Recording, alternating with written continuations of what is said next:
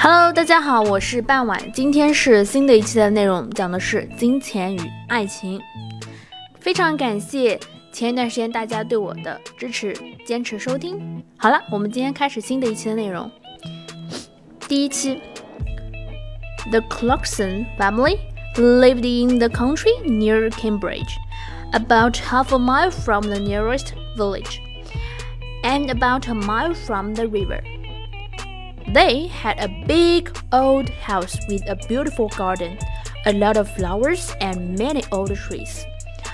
One Thursday morning in July, Jackie came in from the garden.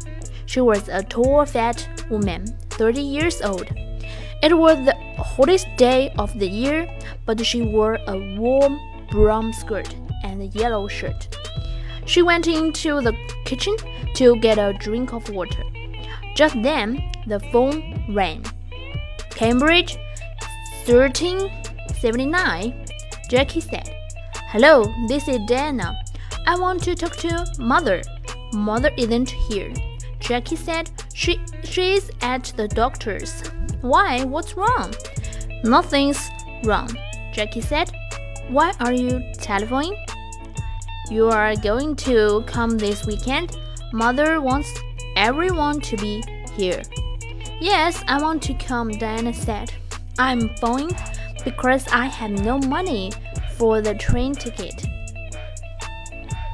No money? Mother is always giving you money. This phone call is very expensive, Diana said coldly.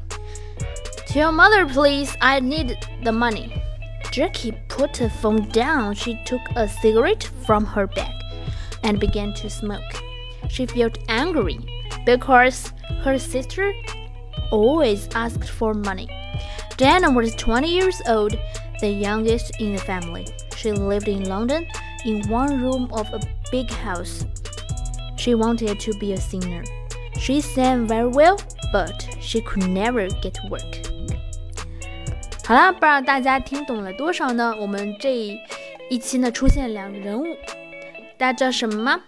感谢大家在评论区下方进行留言。Thank you for listening. Bye bye.